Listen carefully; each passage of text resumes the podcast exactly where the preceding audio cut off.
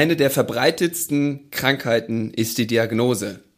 Und damit geht's in eine neue Runde My Future Guide, der Podcast für nicht entscheidbare Fragen.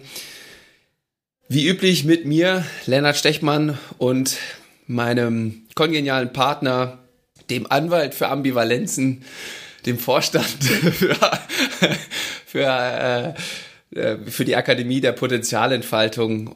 Dr. Klaus-Dieter Dohne, mir gehen die Titel aus. Ich freue mich auf jeden Fall wieder, dass er da oben in seiner Anwaltskanzlei für Ambivalenzen, aka Adlerhorst, KD, Hallo Lennart, mein Gott, was hast du da alles rausgeholt heute Morgen? Aber falls du noch ein paar Abschlüsse brauchst und äh, Würden von mir, ich guck noch mal in meinen Lebenslauf, vielleicht finde ich da noch irgendwas, was du demnächst auch vorlesen kannst. Ich, ja. ich überarbeite eigentlich einmal im halben Jahr neu und schreibe was dazu und ändere was. Vielleicht können wir da ja, dann noch mal gucken.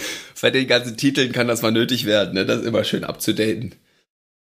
Ja, im neuen Glanz, wir haben ein neues Podcast. Cover. Das wird den äh, findigen Hörern, Hörerinnen bestimmt schon aufgefallen sein. Ähm, da haben wir mal tief in die Dreckkiste ge gegriffen und jetzt kann man auch unsere Gesichter hier sehen, wenn man diesen Podcast hört. Wie wunderbar ist das denn? Ob das ein Vorteil ist, weiß ich nicht. ja, ich werde die, die Hörerzahlen genauestens beobachten, was für Effekte das möglicherweise hat. Ja, womit steigen wir ein? Uns hat Feedback erreicht.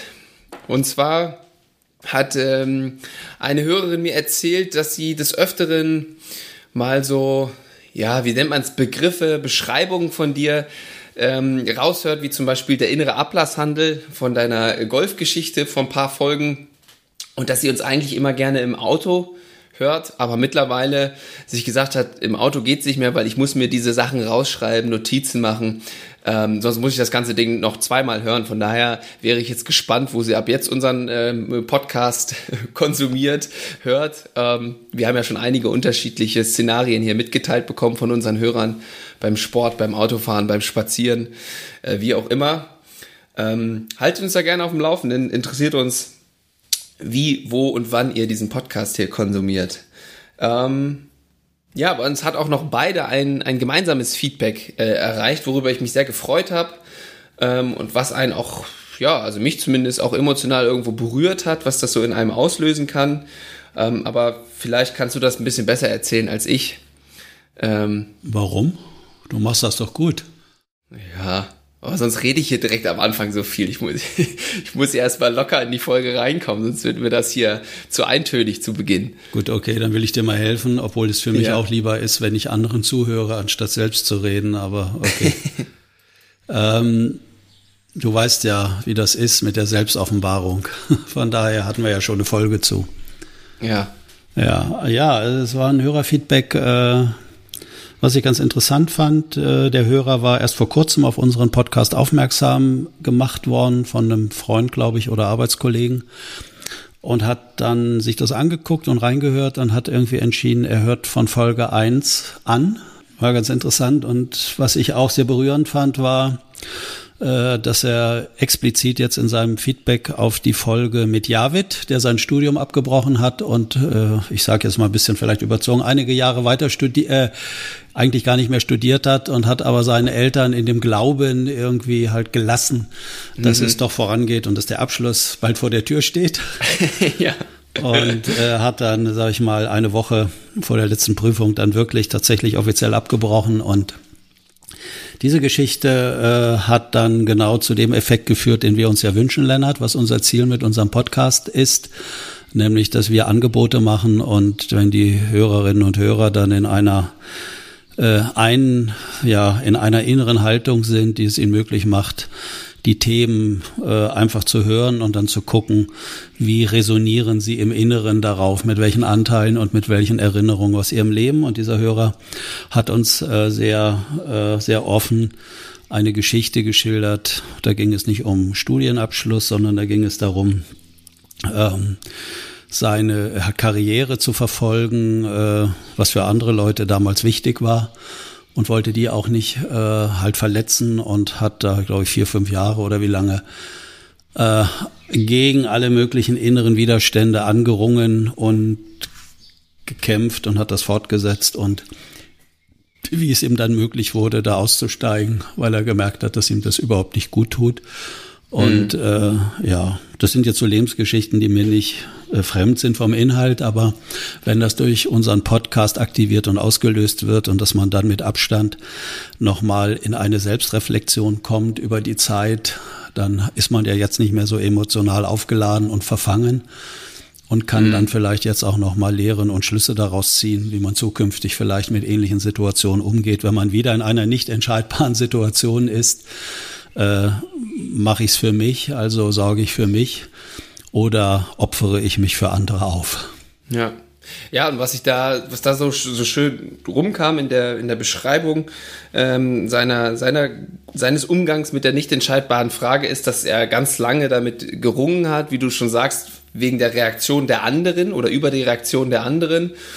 Und dann hat er sich da sämtliche Horrorszenarien ausgemalt und am Ende kam es aber gar nicht so. Die waren dann gar nicht vorwurfsvoll oder haben ihn abgewertet, ihn als Verlierer irgendwie diskreditiert, sondern ähm, haben ihn unterstützt und das alles sehr positiv gesehen und da war seine die Angst der anderen ist ja auch eine, eine Folge, die wir schon mal hatten, die ähm, äh, die kam da gar nicht so raus, sondern das war genau das Gegenteil von dem, was er eigentlich erwartet hat. Und ähm, das ist ja auch schon ein ähm, ja, etwas älterer Hörer gewesen. Der, also das meine ich so, dass er schon Kinder hat und äh, genau diesen Umgang und das, was wir auch hier beschreiben und was er selber erlebt hat, jetzt auch gerne, wie du gesagt hast, zukünftig an seine Kinder weitergeben möchte. Und ich denke, wer so reflektiert da damit umgeht, da, das werden sich die Kinder in jedem Fall an, ab, abgucken, weil hatten wir ja auch schon, Erziehung ist äh, zwecklos, die Kinder machen eh alles nach. Ja. Das ist nochmal eine schöne Geschichte, wie wenn ich, A, wenn ich etwas unbedingt will, äh, von anderen, wie in dem Falle halt Kinder sollen ja auch vielleicht irgendwie werden. Da haben ja Eltern auch manchmal ihre Vorstellung. Oder wie halt Gerald Hüther das immer formuliert, äh, erst machen dann die Eltern schon das Nichtgeborene vielleicht zum Objekt ihrer eigenen Vorstellung. Ist es dann geboren, machen sie es weiter zum Objekt ihrer Beobachtung. Ob das jetzt auch so wird und nicht. Und wenn das dann nicht mhm. der Fall ist, dann macht man das Kind zum Objekt der eigenen Maßnahmen oder der Erziehungsmaßnahmen. Und dann äh, macht man sie vielleicht wieder zum Objekt von Prüfungen. Ja, und dann weiter von Belehrungen und so könnte das ganze Spiel im schlimmsten Fall fortgehen und dann weiß man, wie sich vielleicht so ein, so ein offenes äh, Neuro, neuronales System wie in unserem Gehirn, was dann dafür Bewertungsmuster eingebrannt werden, Mhm. Und, Oder wie äh, es schließt. Mhm. Ja, genau. Das ist jetzt extrem wieder formuliert von mir, dass man, dass man das Prinzip versteht, aber so wirken diese kleinen Dinge, die für Menschen ja auch eine Bedeutung haben, wenn mal der Vater nebenbei dies oder jenes sagt oder die Mutter und wir das aber ganz doll emotional aufladen, wo wir uns vielleicht zurückgestoßen fühlen oder mhm. nicht geliebt, nicht wertgeschätzt. Und das Zweite, was ich aus der Geschichte eben auch noch höre, ist, äh, wenn man nicht miteinander spricht, was es zu welchen Missverständnissen dann das kommt, dass man jahrelang was macht, weil man davon ausgeht, die anderen ja. äh, finden das nicht gut oder die anderen möchten wir nicht verletzen mit unseren mhm. Reaktionen.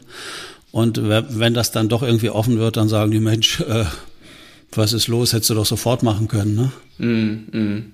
Ja, das ist dann wieder dieses viel besprochene Thema auch von uns hier, die, die, die Themen auf den Tisch zu bringen. Ne? Ja. Dass das Ansprechen mal ganz oft Überwindung kostet, aber wenn es dann einmal ausgesprochen ist, ähm, ja. setzt das ganz viel frei. Genau. Dazu äh, gibt es die Geschichte, kennst du vielleicht im Wald. Die Tiere wissen, dass es eine Todesliste halt gibt. Und die Todesliste, die hat der Bär. Und äh, es spricht sich rum unter den Tieren im Wald, dass der, dass das erste Tier auf der Todesliste ein Hase ist. Und mhm. tatsächlich findet man am nächsten Morgen einen Hasen tot. Dann spricht sich rum, das nächste Tier äh, soll ein, soll ein Reh sein. Und tatsächlich findet man am nächsten Morgen ein Reh. Mhm. Und so weiter. Und dann geht das so weiter. Und, äh, und an achter Stelle äh, da steht eine Maus oder ein Eichhörnchen und äh, Eichhörnchen war es, glaube ich. Und irgendwie äh, denkt das Eichhörnchen, das geht so doch nicht. geht zum Bär ja, und sagt zum Bär, du, ich habe gehört, Bär, du hast eine Todesliste und ich stehe an nächster Stelle. Kannst du mich einfach streichen? Sagt der Bär, na klar. Tja, so ist das manchmal, ne? So einfach genau. kann es sein. Ja. Mhm. Ich, ich überlege gerade, ob ich auch schon mal in so einer Situation war. Äh, so ein Beispiel, wo man das einfach ausgesprochen hat, fällt mir jetzt gerade nicht direkt was ein. Hast du das schon mal auf der einen oder auf der anderen Seite? Wie? Ich bin im Moment etwas überfragt, was du meinst konkret. Naja, sowas wie, ähm, weiß ich nicht, dass zum Beispiel du selbst oder Mitarbeiter von dir irgendwas äh, voneinander geglaubt haben ähm, oder fest davon ausgegangen sind und dann war es mal ausgesprochen und plötzlich so, Hä, was? Wie bist du denn darauf gekommen? Äh, ist ja. doch gar nicht so, dass dann sich ganz viel frei, äh, freigesetzt wurde, sag ich mal. Also das habe ich selbst in meinem Leben schon ganz, ganz oft erlebt. Ja. ja. Und das zeigt ja nochmal, dass unser Gehirn für sich immer wieder eine Wirklichkeit herstellt und schafft. Oder wie andere das sagen, äh, konstruiert und das nehmen wir dann als die wahre Wirklichkeit an, ja. Mhm. Und dann richten wir unser Handeln danach aus. Und wenn wir das nicht klären mit anderen oder wenn wir es nicht in Frage stellen, dann machen wir vielleicht ein Leben lang was und wundern uns hinterher, warum haben wir das eigentlich gemacht, wenn wir einfach hingegangen wären und hätten gefragt, du kannst du mich einfach streichen von der Liste? Du sagst, na klar, dann hätte ich ja gar nicht jahrelang in Angst leben müssen. Ja, ja. Hm. Ja, kann ja jeder mal jetzt äh, für sich überlegen, ob er auch schon mal so eine, so eine Geschichte erlebt hat oder ob er vielleicht gerade genau in so einer Angstschleife drin ist, die man vielleicht äh, einfach für sich gerade lösen kann, indem man das Ganze einfach mal anspricht und für sich testet oder mit anderen testet, ob diese Hypothese, die man in deinem Kopf hat, überhaupt stimmt. Gut. Ja, ähm, jetzt, hab, jetzt haben wir ganz das Zitat vergessen, mit dem ich hier gestartet bin. Ähm, das war übrigens von Karl Kraus, habe ich gar nicht gesagt, fällt mir auf. Ja, der ähm, hätte ich dich noch gefragt gleich, von wem das gewesen ist. Ja, ja, Karl Kraus. Ähm, ja, also das, es schließt ja eigentlich fast ganz gut an an die an die letzte Folge, wo wir auch ein Feedback bekommen haben bezüglich der ähm, der eigenen Diagnose der Eltern oder anderer Menschen, die ähm, wie war es noch äh, emotional, emotional unsicher unsicher äh, ich glaube, es war sogar noch fast drastischer. Aber ja, also in die Richtung ging es auf jeden Fall. Ähm, und das passt ja eigentlich auch zu dem, was wir gerade äh, gesprochen haben. Da werden auch Sachen ja irgendwo rein diagnostiziert, jetzt vielleicht nicht im Krankheitssinne, aber in, in diesen Hypothesen. Ähm, und dass das letztendlich die, das größte, die größte Krankheit ist oder die am weitesten verbreiteste Krankheit. Naja. Ich, äh, ich erinnere mich immer wieder an meine unterschiedlichen Arbeitseinsätze in der psychosozialen Szene. Mhm. Äh, da, wo die Menschen andere klinisch diagnostizieren. Mhm müssen, mhm. halt vom Job her, sonst wird die Arbeit nicht bezahlt, wenn es da keine akkurate klinische Diagnose gibt und dann lernen die das natürlich, eine richtige mhm. Diagnose zu stellen und hier dies ja. und das.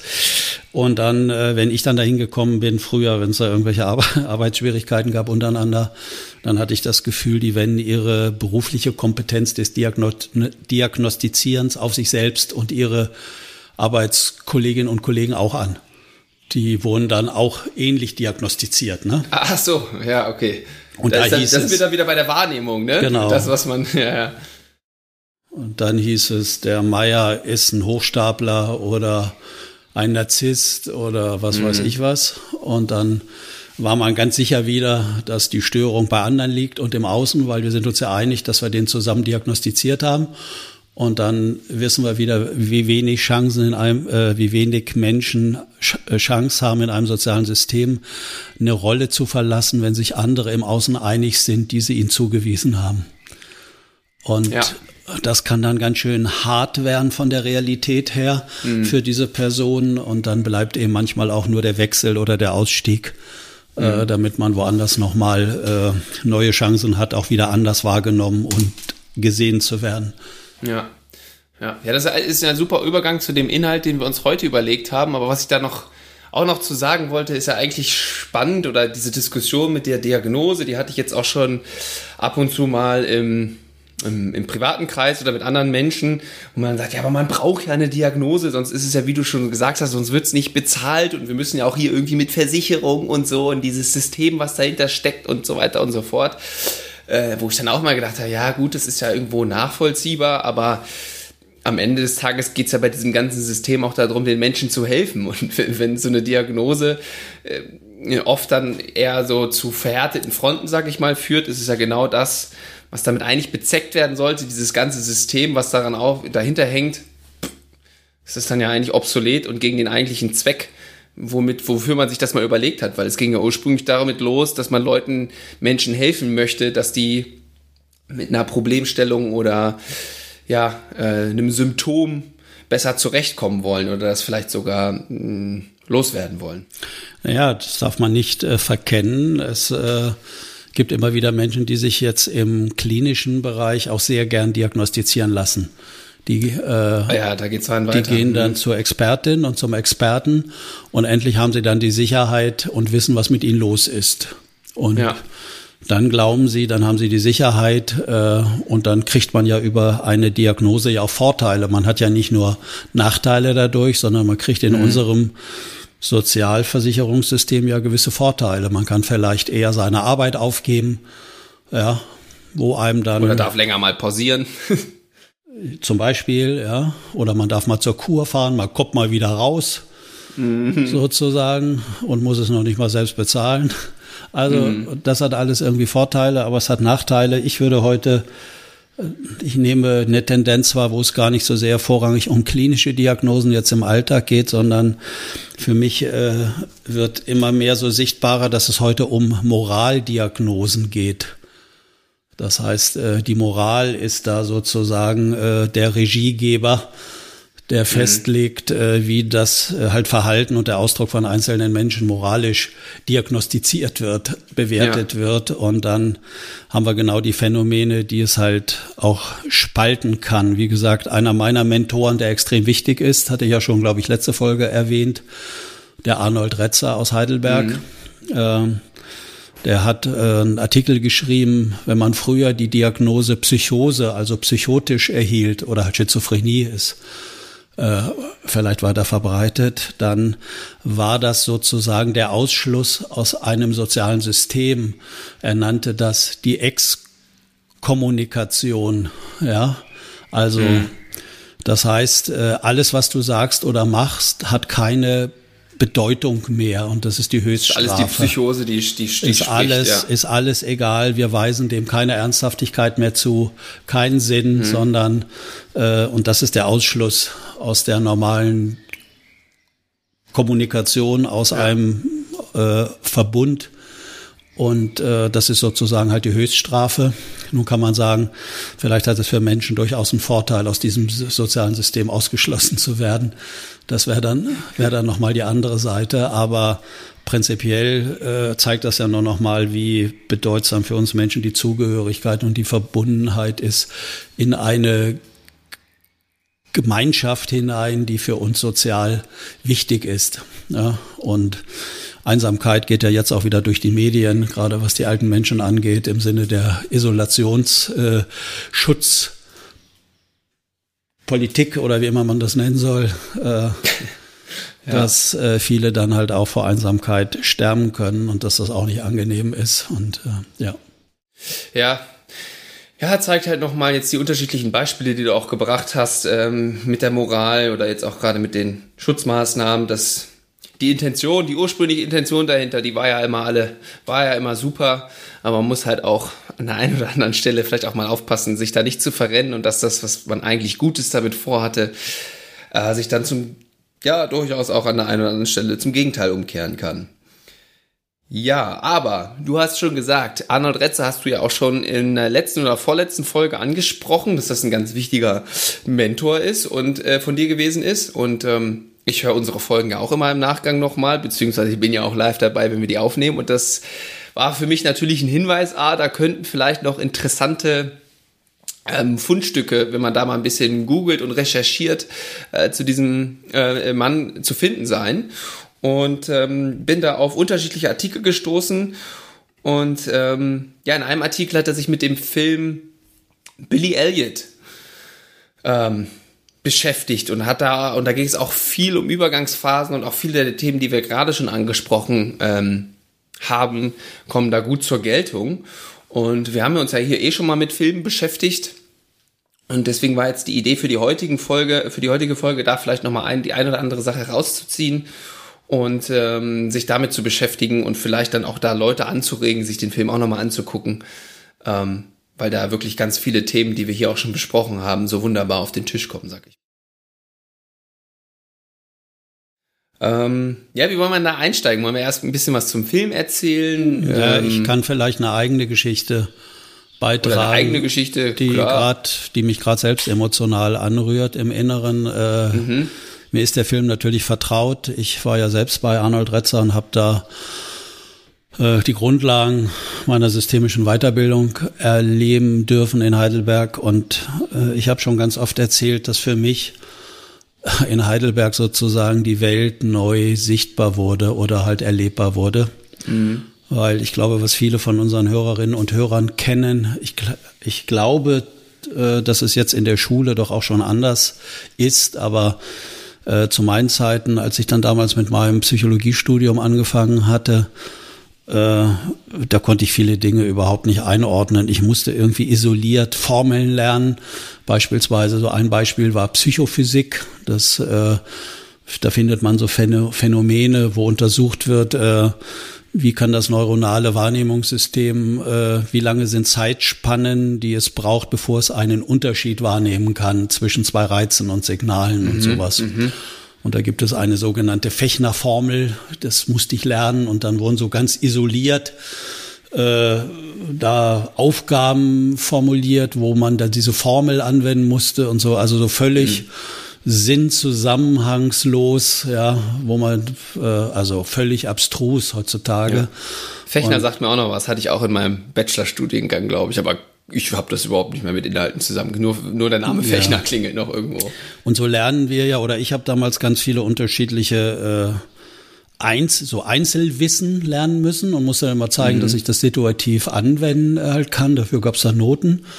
Dann lernt man das irgendwie, aber äh, so wirklich fürs Leben und Sinn und Verstand hatte das meines Erachtens nicht und bin dann nach wie vor auch so isoliert mit nebeneinander stehenden Wissen rumgelaufen mhm. und habe hab mich immer gewundert, warum das irgendwie nicht so richtig Früchte äh, bringt und trägt. vielleicht äh, auch mal widersprüchlich sogar ist, ne? Das auch, dass ich da zwar schlau irgendwie vielleicht reden konnte, aber meistens auch noch nicht mal das. Mhm. Äh, also es war für die für den Alltag nicht unbedingt hilfreich und anwendbar. Außer dass sie sagen, dass man andere fragen kann, weißt du, was die Fechner-Formel ist? Ne, sagen die natürlich, aber ich weiß es, du. Aber ja, ich kann damit nichts anfangen, aber hm. ich weiß es. Ich kann ähm, dir mal erzählen, vielleicht ja. kannst du damit ja was anfangen. Ja. Und das ist ja so ein, so ein allgemeines Prinzip. Man lernt relativ äh, kontextlos vielleicht so einzelanwendbares Wissen, wo wieder einzelne Leute hingucken können und äh, richten ihren Fokus ganz eng, so mikromäßig, mhm. wie unter unter dem Mikroskop auf etwas und dann sehen sie da was und dann erklären sie das äh, für ja Wissen oder so, was sie dann haben. Gut. Und in mhm. Heidelberg bei Arnold Retz hatte ich das Gefühl, alle so, die bis dahin noch nebeneinander stehenden Wissenseinheiten, die ich bekommen hatte in, in meinem Leben, ordneten sich und fügten sich so wohltuend zusammen, dass ich plötzlich den Sinn einer Fechner-Formel äh, erleben durfte. Das ist nur ein Beispiel. Das ging mir mit ganz vielen anderen Inhalten auch so. Und irgendwie konnte ich darüber mich, mein Tun und Wirken in der Welt und die anderen ganz anders sehen und wahrnehmen. Und plötzlich mhm. äh, wurde ich damals ziemlich emotional, auch nach diesen Lerneinheiten in Heidelberg. Äh, wenn ich dann äh, zurückgefahren bin, dann wurde ich wirklich melancholisch, weil mhm. ich gedacht habe, was hätte mir das Lernen in der Schule leicht gemacht, wo das teilweise so schwer war für mich eben auch und ich den, mhm. den Sinn und Verstand nicht so richtig wahrgenommen hatte und gesehen habe. Äh, oder dann auch an der, an der, äh, an der Uni. Ja, jetzt werde ich selbst schon wieder emotional. Also diese verlorene Zeit und die, äh, das Leid, was man sich hätte ersparen können. Das Leid, was ich mir hätte ersparen können, wenn ich Lehrerinnen und Lehrer äh, halt gehabt hätte, die mir auch gleichzeitig den Sinn und die Verbundenheit mit den ganzen Phänomenen auf der Welt irgendwie nachhaltiger hätten zur Verfügung stellen können, anstatt so mhm. iso, isoliertes Fachexpertenwissen. Ja. Ja, das bringt mich aber dann wieder zu dem Punkt, wo wir vorhin ja auch schon waren, dass die, dass dieses ganze Systematisieren, dass die Idee dahinter ja klar war, ja, vor 50 Jahren oder so musste man das irgendwie alles genau so lernen und das waren genau die Kompetenzen, die man brauchte. Und jetzt, ja, aktuell zahlt man da, finde ich, an der einen oder anderen Stelle den Preis, weil man halt merkt, okay, so lernt, lernen die Menschen scheinbar nicht am besten, aber das System steht und da eine Veränderung reinzubringen, ich meine, da müssen wir nur Gerald Hüther fragen, äh, der scheitert da ja jetzt schon seit mehreren Jahren dran. Ähm, oder also scheitern ist jetzt ist ein sehr bewertendes Wort, aber ähm, ich glaube, er, er hätte sich da von der einen oder einen oder anderen Initiative, die er da gestartet hat, schon mehr fast von gewünscht. Ähm, und jetzt habe ich gestern mit ihm gesprochen und da sagt er einfach, ja, das du ändern oder so, das, das bringt nichts. Wir setzen einfach direkt um. Die Leute, die Bock haben, die sollen kommen und machen und umsetzen, ohne dass wir das grundlegende System dahinter jetzt von Grund auf neu äh, aufrollen wollen oder irgendwie so hat er es äh, formuliert. Aber auch da wieder halt eine Methodik oder ein System, ja, was sich irgendwo so ein bisschen verrannt hat, würde ich jetzt einfach mal ganz dreist behaupten. Ja, ich ich wäre auch vorsichtig mit diesen großen äh, halt Veränderungsüberzeugungen, die man ja. für Zwangssysteme hat und haben kann. Die sind sowas von stabil und Schule ist nun mal ja. ein Zwangssystem. Das kann man sich nicht aussuchen. Wenn man da nicht hingeht, wird man halt eingesperrt und kriegt hohe Bußgelder und Strafen. Also von daher, es sei denn, man äh, nutzt die Freitage, da ist, das ist, glaube ich, nicht. Äh, das ist in Ordnung. Dafür, das ist in Ordnung. Da, da ja. passt die Moral dann, da mhm. braucht man auch keine Nachteile zu befürchten. Aber wo du gerade halt Gerald Hüther ansprichst, zu dem, was ich vorhin sagte, mit diesem Wissen, ich fand das sehr spannend. Er hat äh, früher mal die Geschichte erzählt. Er hat ja in Leipzig Biologie studiert und dann äh, war er als Beisitzer von einer studentischen äh, Prüfung dort und dann fragte der Professor, fragte den Prüfling, äh, er sollte mal die Bestandteile der Zelle aufzählen. Mhm. Und ein Bestandteil äh, der Zelle ist Mitochondrien. Also vielleicht erinnern sich ja. einige jetzt an ihren Unterricht mhm. im Bereich Biologie. Und dann Muss fragt, ich auch auswendig lernen. Genau. Und dann hatte der Professor wohl so ein Gefühl, dass der zwar Faktenwissen hatte, aber der hat die Zusammenhänge überhaupt nicht verstanden. So und dann hat der Professor gefragt: Können Sie mal zeigen, wie groß so ein Mitochondrien ist? Und dann hat er die Hände genommen und hatte bestimmt so 40 Zentimeter Abstand zwischen seinen Händen. Und dann hat er gesagt: Okay, vielen Dank. Ja, Prüfung nicht bestanden. Dann sagt er, wieso? Ja, sagt der Professor, Sie haben alles aufgezählt und verstanden, also Sie konnten alles aufzählen, aber Sie haben die Zusammenhänge überhaupt nicht verstanden. Hm. So, und das ist eine Geschichte, wo er nochmal zum Ausdruck bringen wollte, dass alleine Faktenwissen eigentlich nicht so hilfreich ist. Hm. Hm. Ja. Ja, ja, und das ist halt so, so schade, weil das Ganze darauf so ausgelegt ist. Und selbst, ich, ich kenne ja auch ein paar junge, neue, angehende Lehrer, Lehrerinnen, die jetzt in dieses System reinkommen und das auch ähnlich sehen oder auch schon in anderen Kontexten unterwegs waren, aber die dann regelrecht gebremst werden von diesem System, wie sie eigentlich nicht mehr lehren wollen, es aber müssen, um diesen Standards da im Außen gerecht zu werden. Ach, es, ist, es ist nicht so einfach, aber am Ende des Tages, glaube ich, ist es, wie der Gerald gesagt hat, machen, umsetzen. Und äh, in einem anderen ähm, Podcast hat mein Gast einen sehr schlauen Satz gesagt, das war ein Amerikaner, It's uh, better uh, to ask for um, forgiveness than for permission. Ja, okay, gut. Dem schließe ich mich an und lass uns jetzt mal zu angenehmeren Inhalten kommen als wie ja. Schule und Zwangssystem und. ja, jetzt, wir haben uns ja schon richtig ein bisschen verrannt fast, würde ich ja jetzt sagen. Das regen, regen wir uns selber drüber auf und kommen dann hier gar nicht mehr raus. ja, wir waren eigentlich beim Film, ne? Ähm, hier, Billy El Elliot und den Artikel dazu und da wollten wir eigentlich noch mal ein bisschen auf Übergangsphasen eingehen.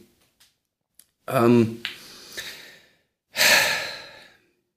ja, also es geht daher mh, hm, grob um einen jungen Kerle, der, ich glaube, elf Jahre alt ist, in England aufwächst, in einer ganz schwierigen, politisch aufgehitzten äh, Zeit. ähm, wo sein Vater und sein Bruder gerade, ähm, sein älterer Bruder streiken ähm, gegen die, mh, also und die arbeiten unter Tage und das soll irgendwie gecancelt werden von der Margaret Thatcher und deswegen gehen die auf die Straßen. Also ganz viel passiert und eine der Sachen, die schon der Vater von ihm und dessen Vater gemacht haben, war das Boxen. Und da spart sich die Familie sämtliche Cents ab, damit die beiden Söhne noch zum Boxunterricht gehen können und üben können. Und ähm, ich will jetzt nicht zu sehr ins Detail gehen, aber irgendwann kommt so ein bisschen per Zufälle raus, dass der kleine Elliot eigentlich lieber tanzt und dass dahin sein Herz schlägt. Und dann geht es im Grunde darum, wie er es schafft, diesem inneren Wunsch, den er spürt, zu leben.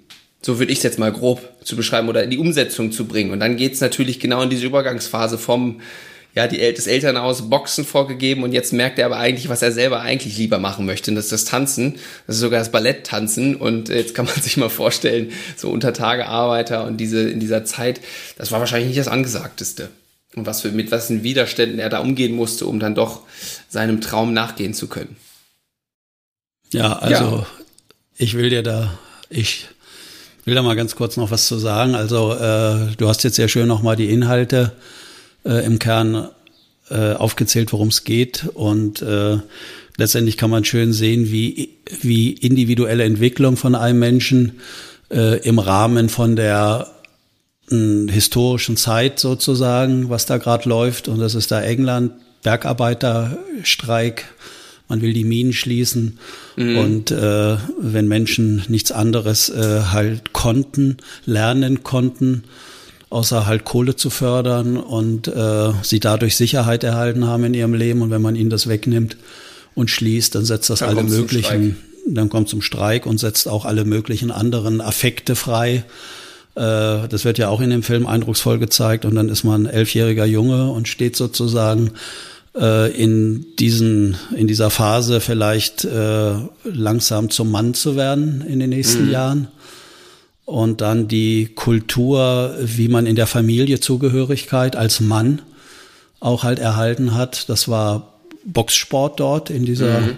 englischen Stadt. Das war bei dir was anderes, Lennart. Was war es bei dir noch? Was musstest du ausüben für einen Sport? Musste. Ich, ich habe mehrere Sportarten ausprobiert, ah, aber bei okay. mir war es damals Fußball, Basketball, Tennis. Okay. Alles ausprobiert. Ne? Aber das war der grundsätzlich der Sport. Ja, und, und die Frage wäre da halt gewesen, wenn du festgestellt hättest, dass du Balletttänzer werden wolltest und wärst dann in so einem Kostüm angekommen, mhm. äh, was das für, äh, ja, Diagnosen, um das auch nochmal aufzunehmen, bei anderen dann mhm. hervorgerufen hätte und gegen diese Widerstände und Ablösung und und Werthaltung in einer Familie. Das kommt da eigentlich sehr schön raus und das Modell, was ich, äh, nachdem ich ja auch äh, eher arbeite jetzt im Bereich Unternehmensnachfolge, ich hatte vor kurzem da so einen Fachvortrag mhm. bei der Deutschen Mittelstands äh, halt Vereinigung, wo man immer wieder diese übergeordneten Phänomene findet. Im Außen, es ist nicht mehr stabil, sozusagen, man ahnt und spürt, es muss was anders werden. Mhm. Und dass man dann in diese Übergangsphasen kommt, wo Sicherheiten auflösen. Also das Alte ist zwar noch da, hält einen aber nicht mehr so wirklich richtig. Und das Neue, wo man hin will, ist auch noch nicht stabil ausgebildet. Es wird ganz uneindeutig. Es ne? wird sozusagen uneindeutig, genau. Und das sind dann diese wichtigen Phasen. Und das wird in diesem Film so wunderbar dargestellt, gegen welche Widerstände der Junge äh, hochriskante Entscheidungen fällt. Mhm. Also halt mhm. zu sich zu stehen und auch alle Nachteile und Hänseleien dann auszuhalten. Ja. Und wie dann der Vater aber auch in seiner Rolle, der verliert dann die Autorität der Vater, mhm. weil er von seinem ältesten Sohn, der hat noch einen Bruder, Billy, und äh, der älteste Bruder, der wertet seinen Vater ab, weil er, äh, weil der Vater sich irgendwann da zurückzieht, gegen die Regierung dort äh, zu kämpfen. Mhm. Und äh, dann wird der Vater, kommt in so eine schwache Phase und weiß nicht mehr so richtig, wie es halt weitergehen soll. Er fühlt sich auch schuldig, weil die Familie arm ist jetzt mittlerweile, hat keine Einnahmen mehr. Das halt Klavier wurde im, im Winter verheizt, damit mhm. überhaupt Wärme da war für die Familie. Und wie dann zum Ende des Films der Vater wieder stabiler wird, wieder in seine Rolle hineinrutscht als Vater mhm. und wie, was das dann für eine wohltuende Änderung hat. Also der Vater durchgeht so eine Veränderungsphase, der Sohn und das ist auf mehreren Ebenen, also sehr, sehr vielschichtig und was es aber für eine gute Wirkung hat. Und die Szene, die bei mir nach wie vor feuchte Augen auslöst, ist, äh, als dann der Billy am Vorabend der Aufnahme in London dann an so einer wichtigen Schule irgendwie steht, wie er sich dann dem Vater öffnet und sagt, du Vater, ich habe Angst. Und jetzt muss man den Film äh, halt gesehen haben vorher, diese vielen Auseinandersetzungen, diese äh, halt Kämpfereien und so weiter, Abwertungen. Äh, da sagt der Vater, das macht nichts. Wir haben alle Angst. Hm. Und das ist einfach nochmal, äh, wo nochmal so übergeordnet einfach äh, auch schön zeigt, äh, was motiviert uns Menschen, was äh, bringt uns dann in so ein Verhalten. Ich glaube, dass äh, viele dann eben natürlich auch Angst haben, vor diesen wichtigen Sachen in etwas Neues reinzukommen und zu gehen. Ja, ja. Und das, und, die, ja. Und was das auch für Auswirkungen dann fürs Umfeld hat. Ne? Also wenn man in einem Familiensystem zum Beispiel unterwegs ist, wenn sich jetzt der, der jüngste Sohnemann verändert, geht das nicht äh, ungeschoren an den Eltern oder in dem Fall an dem Papa vorbei. Die kommen dann auch automatisch in eine Veränderung, ob sie es wollen oder nicht. Beziehungsweise, wenn sie es nicht machen, dann kann es natürlich zu äh, ja, Schwierigkeiten kommen, sagen wir es einfach mal. Oder dann kommen, kommen Leute mit Diagnosen dann um die Ecke. Ja, nicht nur, nicht nur Schwierigkeiten. In diesen Phasen kann es dann auch zu richtigen Zerstörungen kommen mm. und zu Beziehungsabbrüchen. Ne? Ja, genau.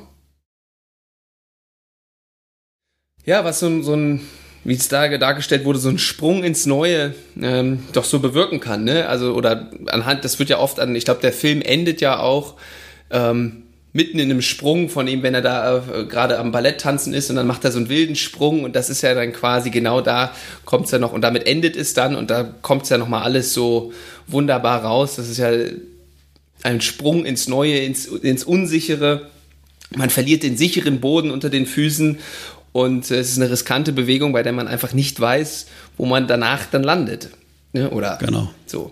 Und da wird das ja eigentlich alles nochmal wunderbar sichtbar und ähm, ja, deswegen äh, haben wir uns diesen Film hier nochmal für heute rausgesucht. Genau. Also wer sich äh, in einer Übergangsphase befindet aktuell oder wer weiß, oh, es kündigt sich schon was an, ich spüre schon, so wie es mhm. bisher ging, wird es nicht ewig weitergehen können in meinem Leben, an meinem Arbeitsplatz, in meiner Beziehung, wo auch immer. Der könnte sich mal diesen Film angucken, da kriegt er viele Angebote, wo er seine Themen äh, in dieser Geschichte wiederfinden kann und vielleicht findet ja. er auch Lösungen, weil das ist das Schöne an der Geschichte, dieses, die Veränderung in eine positive Ausrichtung, während vorher alles Geld in der Familie für den Boxsport aufgewendet wurde, damit die beiden Söhne diesen Sport ausüben können, wird dann, nachdem die Veränderung vollzogen wurde, äh, gesammelt im Ort selbst. Ja, alle äh, Bürger da und Freunde sammeln jetzt für den Jungen, damit er nach London gehen kann an diese, ich weiß nicht, London so und so School äh, ja, ja. für Balletttanz. Äh, und das ist dann sehr, sehr eindrucksvoll, wie dann die Unterstützung läuft aus so einem sozialen System. Ja, dass sich selbst das weitere Umfeld dann auch noch verändert, ne? Ja, ja, genau. Und wie halt die Werthaltungen sich dann auch ändern bei denen und was vorher mhm. moralisch ein junger Mann in Frauenkleidern, das geht gar nicht dort im, in, in diesem harten englischen Städtchen. Mhm.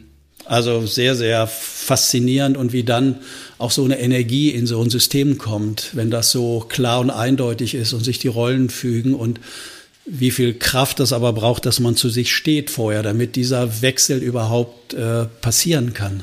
Ja, ja. Diese Uneindeutigkeit vorher überhaupt zuzulassen und das passt dann ja auch wunderbar zu der vorletzten Folge mit ähm, wer zuerst urteilt, verliert habe ich, glaube ich, letzte Folge auch schon wieder zitiert, aber dieser, den Titel, den finde ich immer noch gut.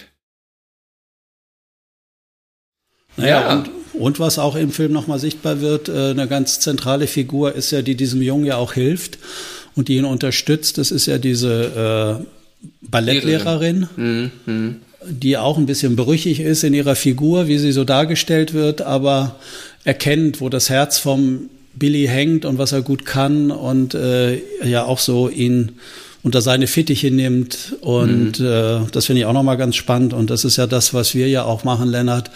Äh, der Arnold Retzer würde jetzt sagen, das ist so die Figur des Schamanen, des Übergangshelfers von Zustand ja. 1 in Zustand 2. Und wir in unserer Arbeit sind ja auch sowas wie Schamanen und Übergangshelfer, dass andere Menschen dann äh, von, aus einer Situation, wo sie wissen, die wird nicht mehr ewig so weitergehen können, äh, dann sicher in eine nächste kommen, wo dann auch die neuen Rollen sehr stabil sind und wo es eine gemeinschaftliche Ausrichtung wieder gibt oder wie Gerald das sagen würde, ein gemeinsames Anliegen. Ja. Ja, sehr schön. Das würde ich auch so beschreiben und äh, dem Ganzen auch fast gar nichts mehr hinzufügen wollen. Ähm, es sei denn, du hast noch was, was offen ist, aber ansonsten würde mich uns natürlich interessieren, wenn äh, Hörer, Hörerinnen den Film sich tatsächlich auch mal angucken, was das äh, bei denen so ausgelöst hat, welche Szenen sie vielleicht auch, äh, wie hast du es gerade genannt, so zu Tränen gerührt haben ähm, oder was bei ihnen emotional aufgeladen wird. Ähm, schickt uns da gerne Feedback oder auch zu anderen äh, Themen, die wir ja schon behandelt haben. Also das Feedback, was wir ja heute hier gehört haben, war ja auch ein Feedback zu einer Folge von vor 20 Folgen, glaube ich. Von daher, es muss nicht immer alles top aktuell sein. Wir freuen uns über sämtliche Kontaktaufnahmen. Okay. Wunderbar. Äh, dann würde ich sagen, war's das. Ich habe heute Morgen übrigens, ohne dass ich dir das gesagt habe, nachdem du mir nochmal diesen Artikel von Arnold Retzer geschickt hattest, hat das bei mir nochmal so viel äh, Energie zumindest ausgelöst, dass ich ihm eine E-Mail geschrieben habe und habe ihn gefragt, ob er mal zu uns kommen will. Oh, Weil ja. Wenn jemand, äh, finde ich, dort äh, wichtige Sachen sagen kann zum Thema Lebensveränderung, Übergänge, wie komme ich von A nach B und wie muss ich die Zwischenphase, Zwischenzustand A und B gestalten, was kann ich mir erlauben, hochriskanten zu agieren, was ja viele Menschen machen. Äh, ich habe ihn mal angefragt, ob er mal zu uns kommt und ich bin gespannt, wie seine Antwort lautet. Ich auch. Das ist ein sehr guter Cliffhanger. Wir sind gespannt. Wir halten euch auf dem Laufenden und ähm, ja, ich würde mich riesig freuen, äh, wenn er hier auch mal zu Gast kommt. Okay, dann können wir es dabei belassen, würde ich sagen. Gut. Ähm, Workout ist vorbei, Spaziergänge sind auch, neigen sich auch dem Ende zu. Wir wünschen eine wunderbare Woche und ähm, wir hören uns nächste Woche wieder in alter Frische. Bis bald. Bis dann, Lennart. Tschüss.